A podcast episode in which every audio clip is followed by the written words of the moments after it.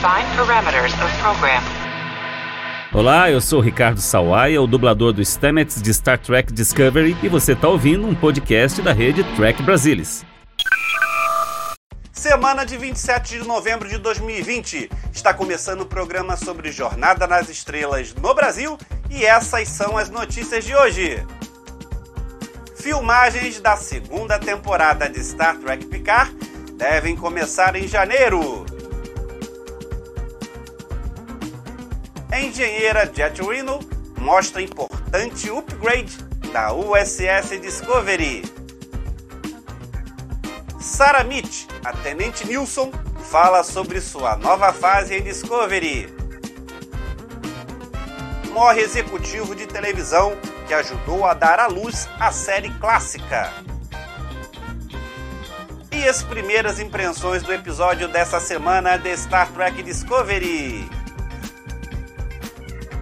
Notícias e informações com qualidade você vê por aqui. Eu sou Alexandre Madruga e o TB News está no ar.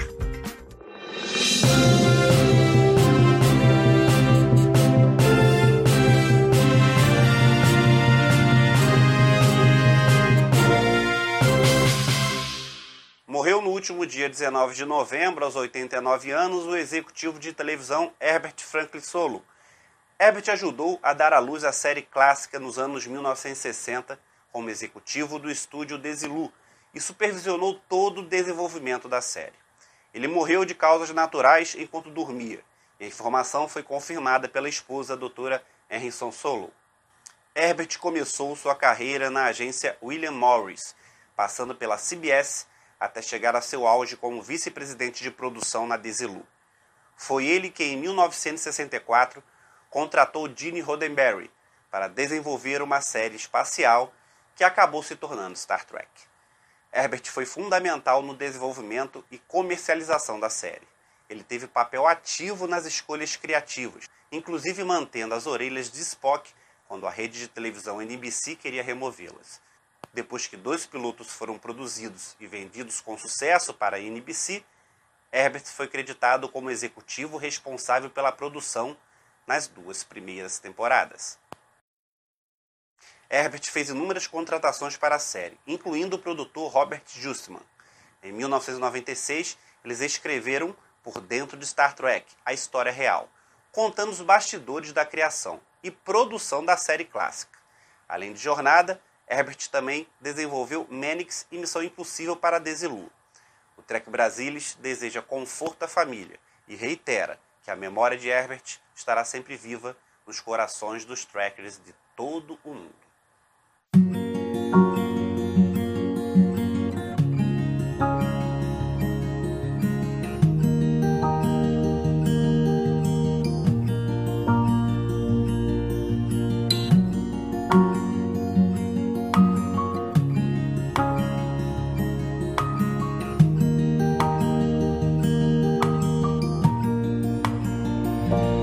Último episódio de Discovery, Piratas, vimos a atualização da USS Discovery para as tecnologias do século 32, introduzindo novos sistemas e recursos para a nave, por dentro e por fora. A engenheira Jet Reno, da atriz Tig Notaro, não apareceu nesse episódio, mas ela confidenciou as opiniões sobre a atualização em seu diário pessoal.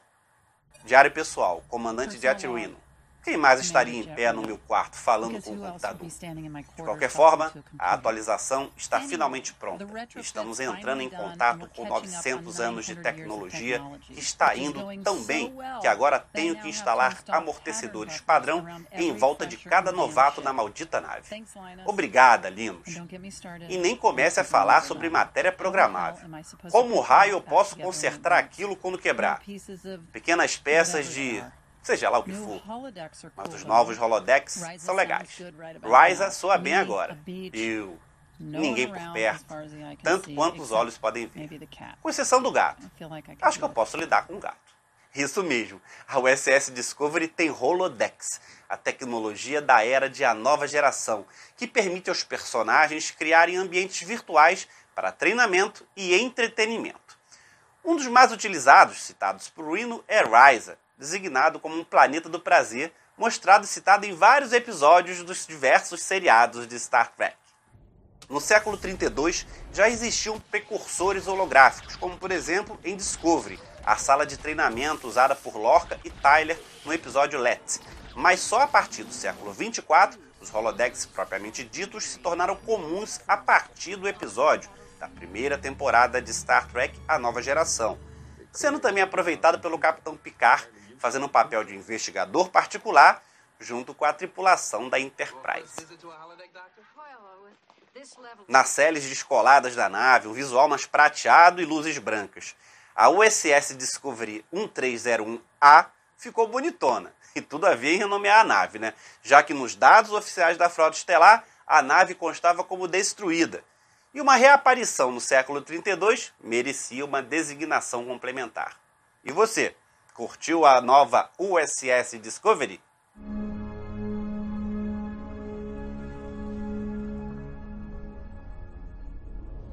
A atriz canadense Sarah Mitch embarcou na série Star Trek Discovery no papel da ciborgue Iron, a oficial de operações da USS Discovery.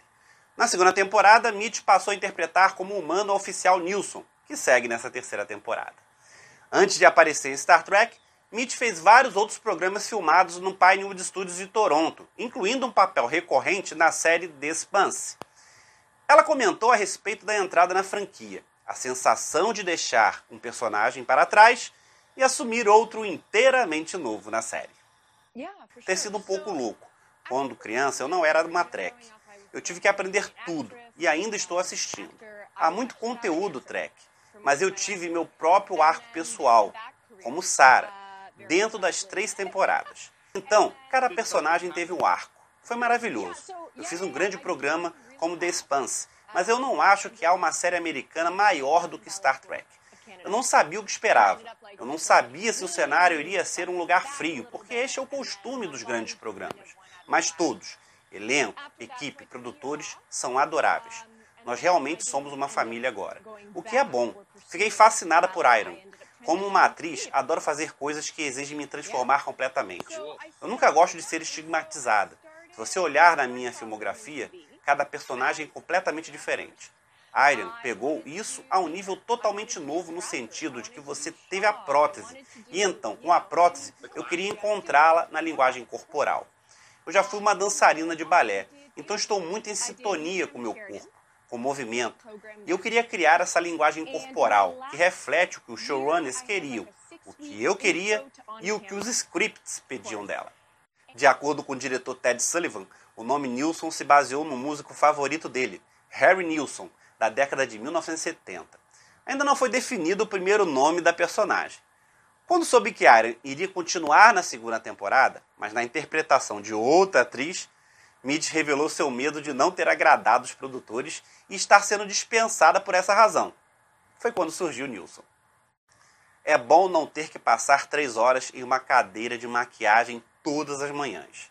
Deus abençoe Doug Jones, eu não sei como ele faz isso. E ele trabalha com criaturas por tanto tempo. Não vou mentir, também foi um pouco assustador parar de fazer Iron. Mas os produtores disseram: Ei, temos um novo personagem na tripulação de ponte para você. Você quer? E é claro que eu respondi sim. Mas não sabia de nada, mais do que isso, até o primeiro script. Originalmente, eles disseram que tinham um novo papel de engenharia.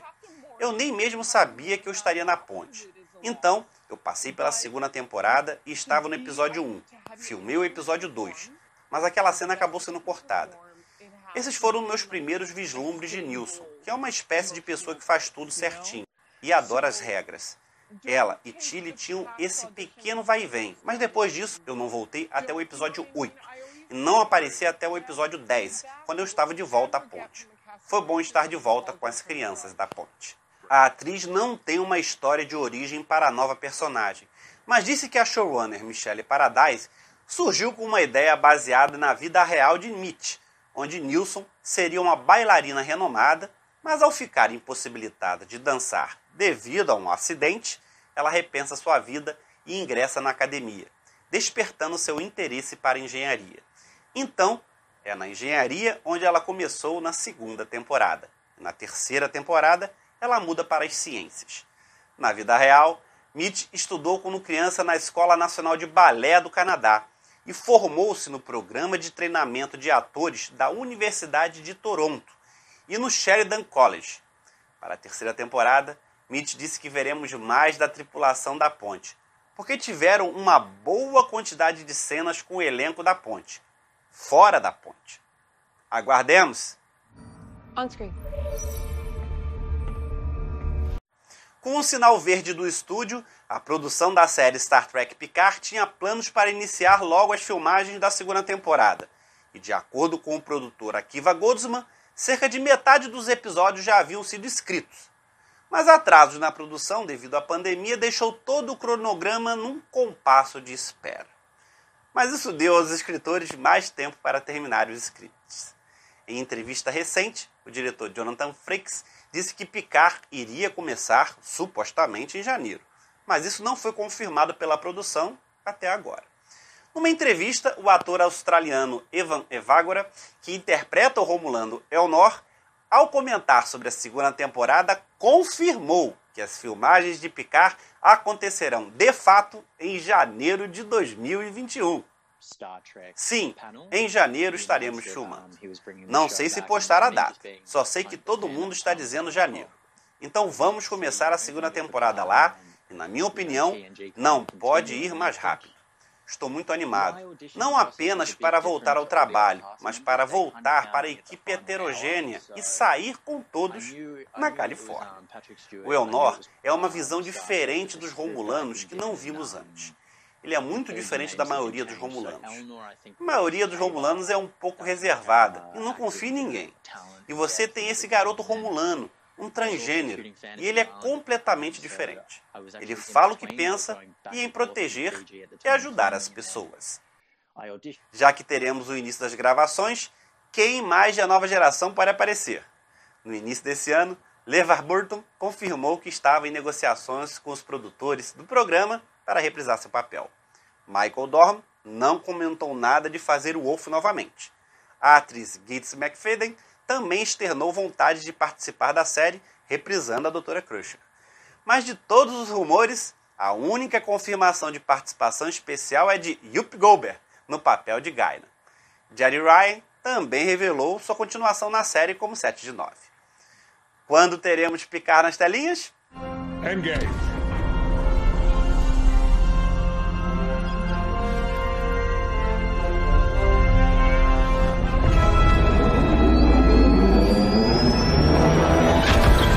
O sétimo episódio de Star Trek Discovery, Unificação 3, acabou de sair e escrito por Kristen Beyer e dirigido por John Dukowski.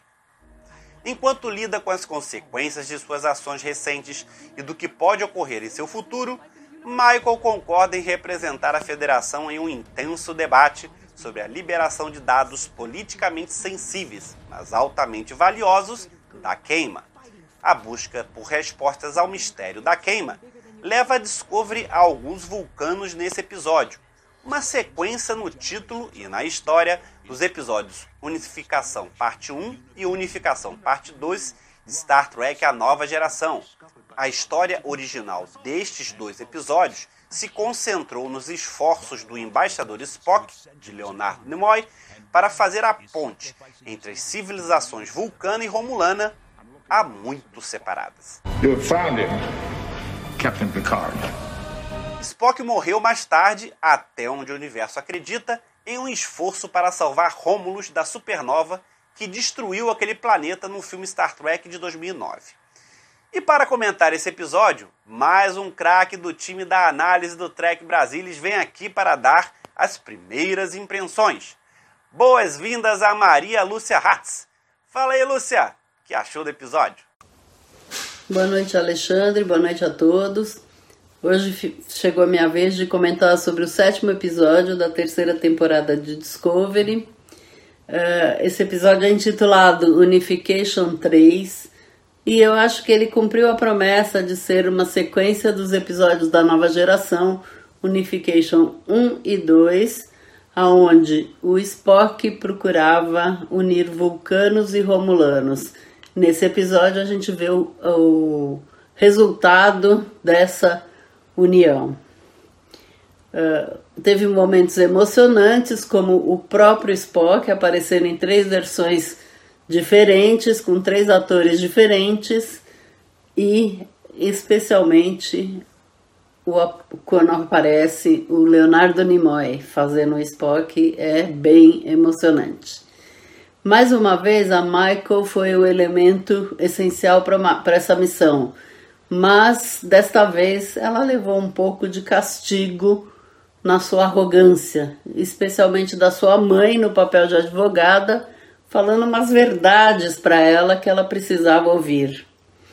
É, o episódio é uma excelente entrada de, de, Star Trek no subgênero de episódios que tiveram vários, né? De tribunal. Eu só não, não gostei muito do uh, ritual ter sido realizado na nave. Eu gostaria muito de ter visto o planeta Nivar, que é o antigo vulcano, seria bem mais interessante. É, o que vai causar polêmica no, no, episódio, sempre tem uma, né? É a nomeação de Chiles, que é o Malferes, como a primeira oficial interina. E eu tô querendo ver é, como é que vai ser ela, Malferes, mandando em comandantes e tenentes. Esse episódio marca a metade da temporada, a nave foi atualizada, a Michael está de volta comprometida com a, com a frota estelar, reuniram pistas do da queima, então tá tudo no lugar para mover essa história em frente. Então, louca para assistir os outros episódios. É isso e boa noite a todos e vida longa e próspera. Queria agora dar meus agradecimentos àqueles que nos deixaram mensagens aqui no canal. O Bruno Rodrigues disse que o Trek Brasilis é um canal completo. O Marcelo Ferreira agradeceu pelo trabalho. Matheus Eduardo disse que o TB News é um grande programa e quer que façamos sempre mais, pois está se tornando fã do canal. O Leonardo Kamer fez textão, mas sintetizando, deu parabéns à equipe do TB por representar de forma tão fiel a filosofia de Star Trek no Brasil que toda semana aguarda ansiosamente assistir o TB News, tanto quanto o episódio de Discovery. Gesiel Silva disse que o Trek Brasilis foi a melhor coisa que aconteceu a ele esse ano em matéria de Jornada nas Estrelas. E por último, Kevin Liberto. Ele disse que adora o Trek Brasilis porque é um canal de fãs autênticos feito por fãs Star Trek. É um canal muito diferente de outros que existem, que assistindo os vídeos e o conteúdo do Trek Brasilis se sente em casa. E mandou um abraço caloroso. Quanta responsabilidade a nossa depois dessas mensagens. Valeu muito, hein, amigos? Em nome de toda a equipe do Trek Brasilis, nosso muito obrigado. E você, já deixou seu comentário do que achou desse programa? Deu like? O TB News está terminando, mas assim que acabar por aqui, compartilha ele nas suas redes sociais e convida outros amigos Trek a assistir também. E não esquece, Sempre que quiser saber mais do universo de Star Trek, acesse o portal do Trek Brasilis a qualquer momento. Obrigado pela audiência, obrigado pela presença. Nos vemos no próximo programa. Tchau!